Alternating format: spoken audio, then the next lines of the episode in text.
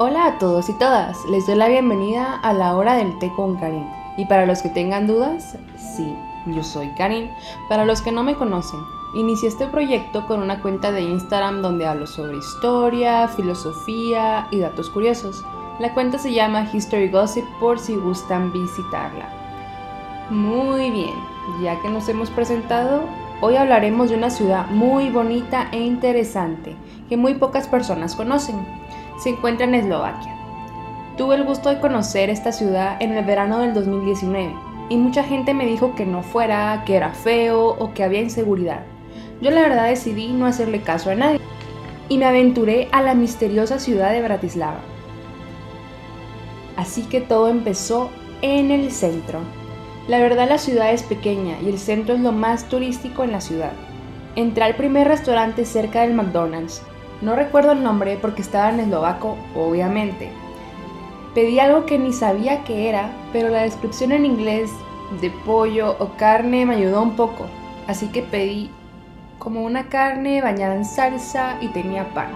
Y no me lo van a creer, estaba increíble. Literal quería lamer el plato. Pero bueno, otro día un amigo pidió el plato típico de papas con queso de ovejas y ese estaba horrible. Así que es la suerte de cada quien al elegir platillo. Además, ¿sabían que la hamburguesa de McDonald's de Eslovaquia es de pan negro y camarones? Sí, bueno, yo tampoco lo sabía.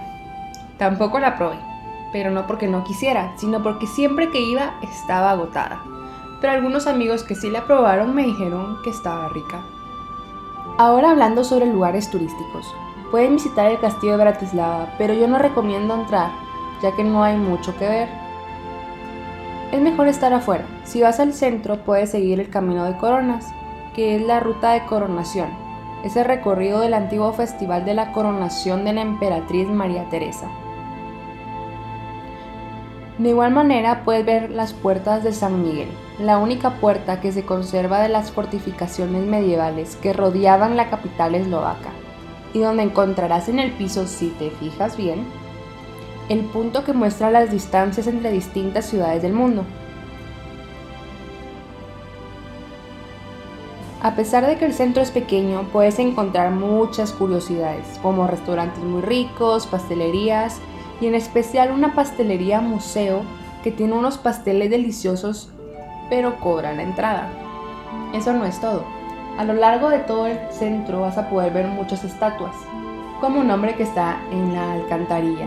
Claro, ten cuidado porque yo casi me caigo cuando lo vi.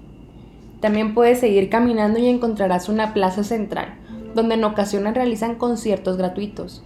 También puedes visitar el ayuntamiento que es como una casa medieval, esto es más o menos lo que puedes hacer durante el día, pero de noche todo cambia. Puedes ir al centro y muchas personas te hablarán para preguntarte si gustas entrar a una strip club.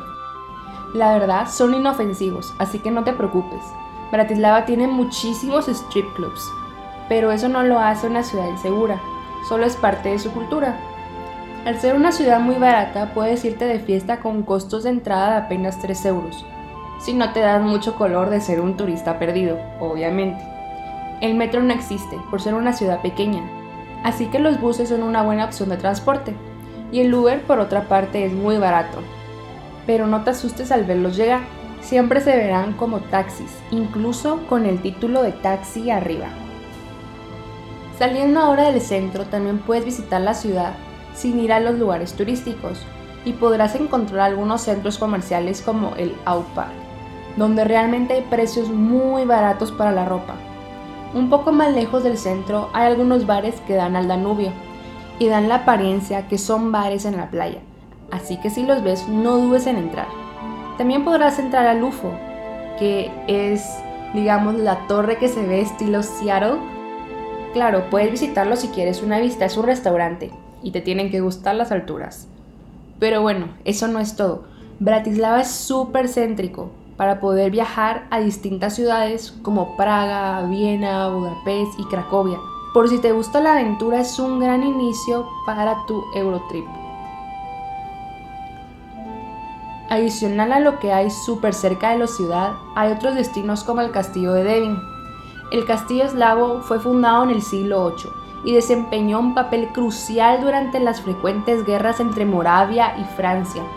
Después de su construcción se añadió una iglesia, inspirada en los bizantinos de la región de Macedonia, lugar desde el que los santos Cirilo y Metodio llegaron a Moravia. La iglesia fue también decorada por pintores italianos. Algunas partes del castillo se reconstruyeron en el siglo XX, de manera que hoy en día el castillo alberga un museo. Además, claro, de tener una increíble vista al Danubio. Por si gustan visitar este hermoso país, no olviden probar su helado de lavanda. Por si no lo sabían, Eslovaquia es el país de los castillos. Tiene castillos como el Bognais, el Trenčín, el Castillo Viejo, el Yetava, el Castillo de Pekov y, claro, la Kremnica, y muchos más. Pero eso no es todo. El antivirus ESET fue creado en Bratislava, y entre otros datos curiosos, la vía subterránea de Bratislava es muy interesante. A pesar de no tener metros, tienen muchos bares y restaurantes subterráneos. Qué curioso, ¿no? Bueno, eso es todo por hoy.